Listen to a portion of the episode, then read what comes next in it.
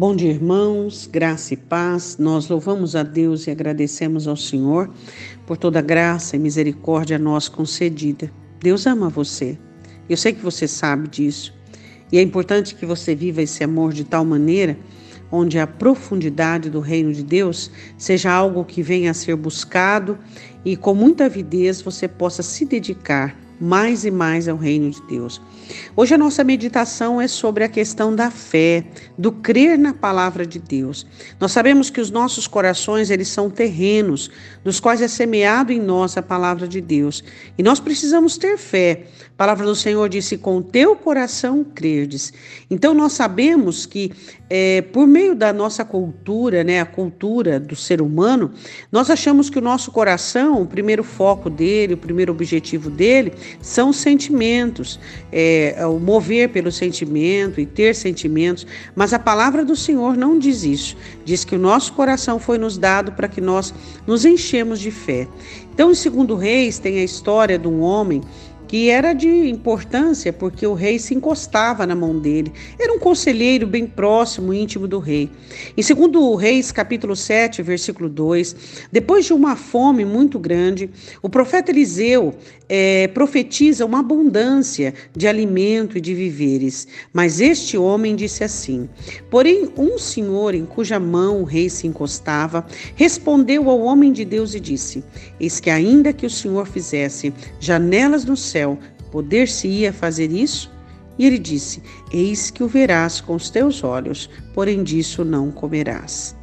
Dúvidas com respeito à palavra de Deus. Você sabe que não faltam pessoas que questionam a veracidade, né? da palavra, das escrituras.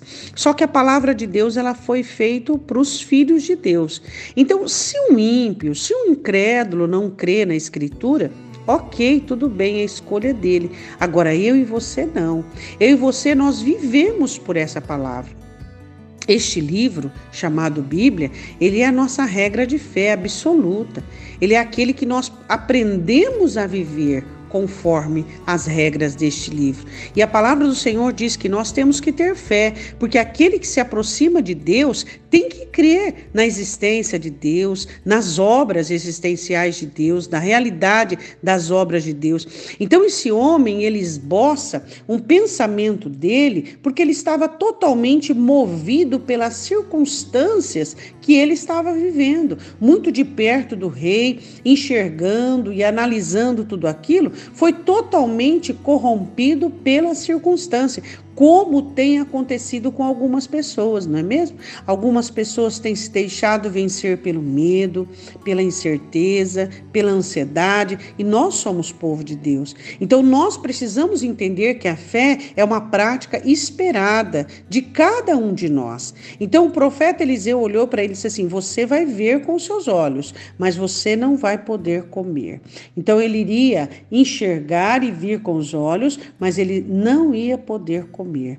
Então é muito interessante pessoas que estão tão perto do Evangelho, né? Estão tão perto é, da realidade cristã, das promessas de Deus. Por exemplo, quantas pessoas você já disse que Jesus Cristo vai voltar, que ele vai vir para buscar a sua igreja, mas pessoas que insistentemente se recusam a se render e acreditar na volta do Senhor Jesus. E quantas pessoas vão ver o que?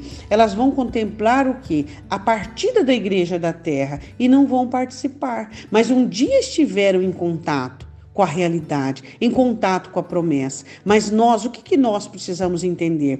Que nós somos diferentes. Nós não temos um contato com a verdade, nós temos um relacionamento íntimo com a Escritura. Então, procure buscar na Escritura aquilo que respalde a sua alma, que fortaleça a sua alma de fé. Não se alimente de informações que venham do lado de fora. Não permita que a sua alma se alimente de informações pejorativas e negativas alimente-se da Escritura. Oremos. Pai, em nome de Jesus, nós te pedimos que o Senhor venha nos alimentar da tua graça, da tua misericórdia, da tua palavra, do teu poder sobre as nossas vidas. Nós te pedimos em nome do Senhor Jesus Cristo que o teu Espírito Santo venha sobre cada um daqueles que estão prostrados, desanimados e equivocados, sendo então dominados, ó Deus, por uma angústia forte, determinante estabelecida. Senhor, que a tua palavra possa entrar neste coração neste momento, fazendo guarida, tendo, ó Deus, misericórdia de cada um de nós, ó Deus, e não permitindo, Deus, que o nosso coração reaja a notícias ruins, mas que nós sejamos ávidos, que nós sejamos férteis, ó Deus, para a tua palavra. Eu te peço em nome do Senhor Jesus, que a mão do Senhor se estenda e que hoje essa alma possa se levantar em fé.